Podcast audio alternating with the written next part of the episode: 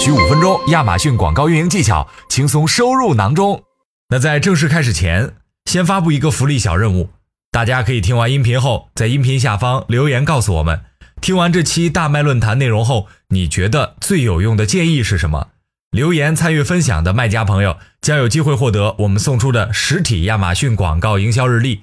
大家记得认真听好，留言领礼物哦。那接下来就开始我们的分享吧。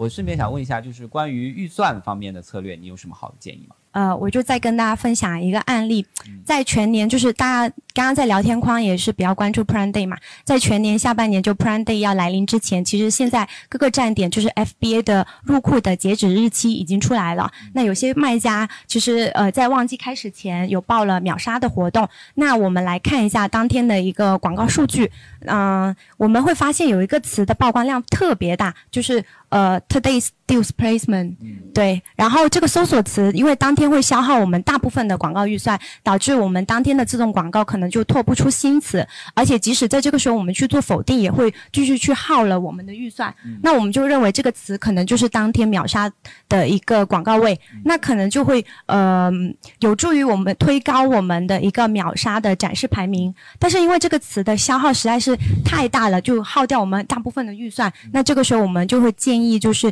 在秒杀期间，建议先暂停你的自动广告。或者是说降低自动广告的预算吧，然后其他的手动广告跟品牌广告都可以正常开。对，没错，就是特别在旺季期间，我们要去监控这些呃比较容易出现问题的地方。对对对，好，挺好的一个分享啊。那呃刚才就是 Becky 这边提到的要点其实挺多的，能不能帮大家小结一下？我怕大到时候大家忘记了。哦，啊，可以，呃，总结来说就是三个点吧。第一个就是多维度数据的分析，我们要经常去观察你的广告组、广告活动的历史竞价和预算，来提炼店铺就是你的产品和产品表现的趋势图，然后再来调整下一个阶段的广告预算。没错。第二个就是，嗯，对于新手卖家来说，我们还是建议来做一下一些定时的任务吧。比如说像分时调价啊、定时调预算啊，然后高效抢位啊，呃，来有效的控制我们的预算啊。而且可以解决时差的问题嘛？